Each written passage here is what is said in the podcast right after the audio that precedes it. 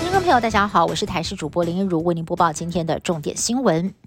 前新竹市长林志坚论文抄袭案在今天下午两点半召开准备庭，林志坚首度以被告的身份出席，委任律师数度主张台大学伦会结果不具证据能力，控告林志坚抄袭的调查员于正煌没有现身，由律师团代表出席，提出林志坚被控抄袭的三十三处段落证据，更提告加重诽谤罪。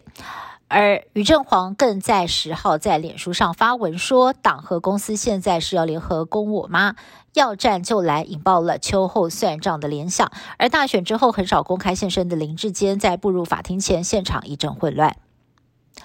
政院原能会主委谢小新去年被爆料职场性骚扰霸凌，经过行政院长苏贞昌指示成立专案小组，历经三个月，在今天公布了调查报告，一致通过认定谢小新选任及面试部署的时候成立性别歧视，对女性部署肢体接触还有评论身材打扮成立性别骚扰。苏奎下令谢小新即日起免职，而谢小新得知调查结果之后也自行请辞。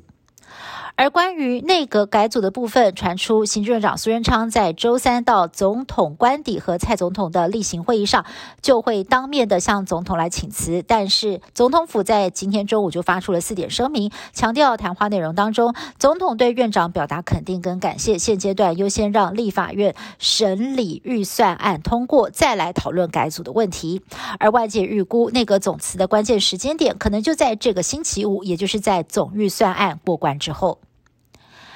年前航空业不平静，七号日本捷星航空接到了炸弹威胁电话。原来在更早的二号，我国的新宇航空公司也发生了类似的事情。当时日本成田机场接获了不明人士来电，声称在往返日本跟台湾的新宇航空班机上安装爆裂物。所幸经过调查，并没有发现任何的可疑物品，只是两通炸弹威胁电话当中有不少的相似之处。有没有可能是同一人所为？新宇航空表示，相关的单位还在调查当中。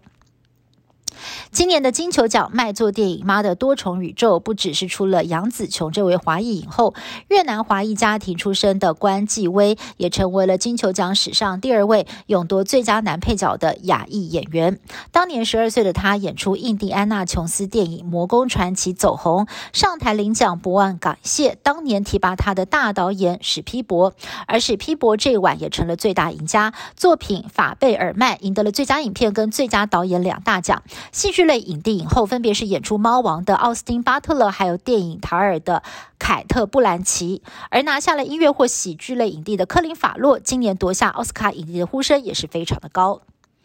中国官方在十号宣布停止受理跟核发签证给日韩两国的公民，来反制日韩严格控管中国人入境。对于中国停发签证，日本外相林方正向中国表达严正抗议，表示会透过外交途径尽快的重启签证核发。而日本多家企业也表示目前不受影响，不过不少必须要赴中国大陆洽工的民众都表示有些忐忑不安。